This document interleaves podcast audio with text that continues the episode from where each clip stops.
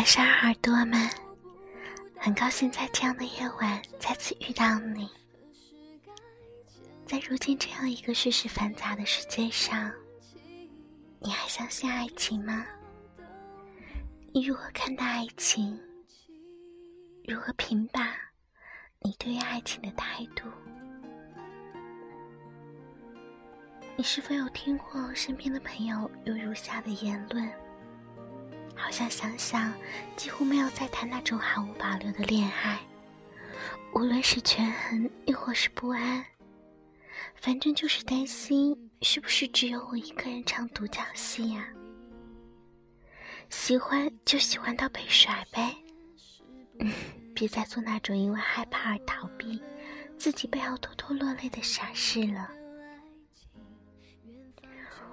我不知道你身边有没有这样的人，看起来身经百战，身边的朋友有什么感情问题都会问你，你连给头头是道的分析，别人都觉得你情商高，一定备胎无数，感情不断。其实你身边谁都没有，这也是今天我想分享的文章。我们都不是好人。所以，我们绝口不提爱情。也许你是这样的人，但后来你遇到了一个人，你愣住了，你不知道自己内心的酸涩和感情从何而来，你不确定对方伸出的手能拉你去哪儿，但他一伸手，你还是跟着走。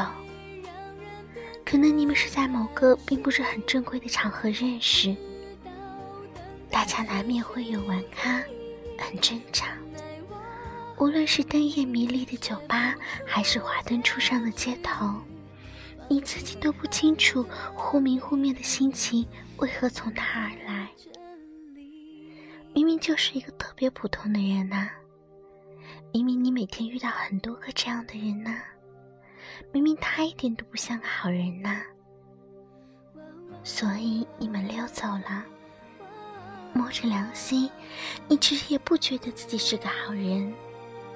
多多少少不是没利用过爱里的权利，也不是因为寂寞掉到无辜的备胎，更不是仍然天真的小白兔。走在你身边的另一个人也是。他和你说的一句话都没有说，依然能从各方面感受到，感受到，准确的知道哪一秒给你倒酒，你不会推卸；知道在带你看电影时抓爆米花可以抓住你的手；知道夸你棕色的睫毛膏很特别，你心里先是腾起是惊讶，直男会知道你美。但应该注意不到你美在哪，能这么精细的夸你，得是多少女人调教过才这么攻击精准、不落俗套啊！虽然此刻享受这不落俗套的是你，你们一定能天南海北都能谈，就是不能谈恋爱。其实，如果第一印象已经定性，你还能张嘴辩解什么呢？要说什么？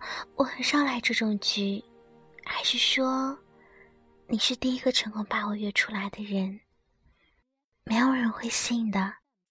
说了，除了交情，更是让人害怕。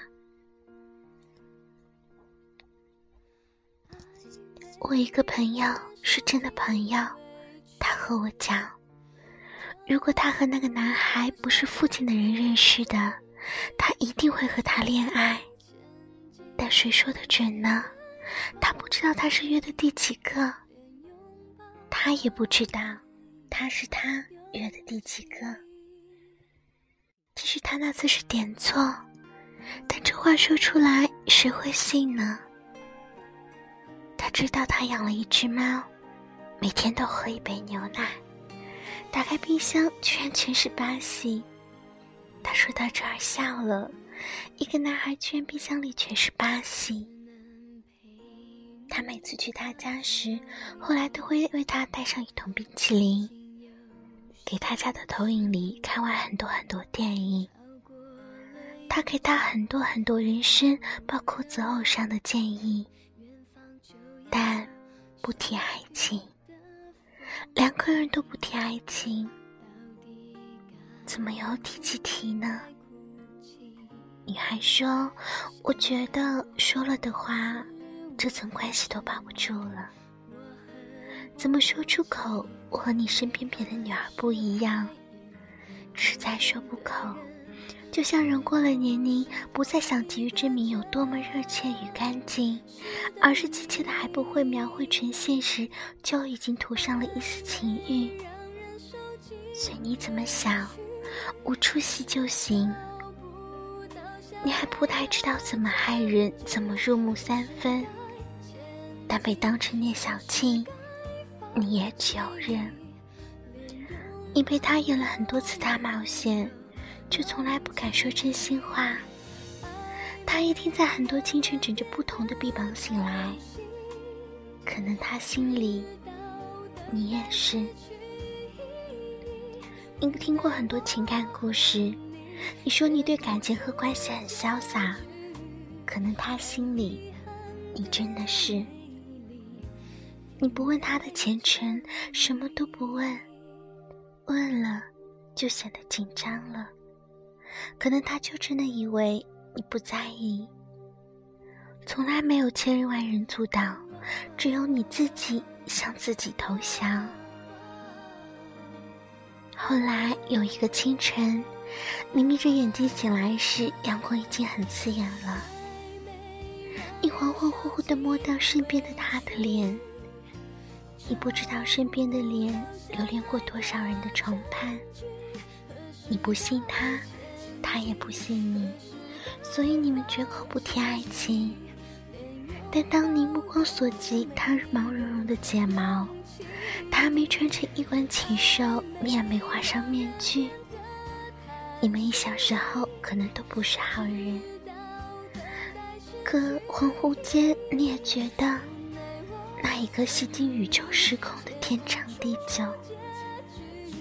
有生之年遇上你，也没花什么力气，但还是害怕。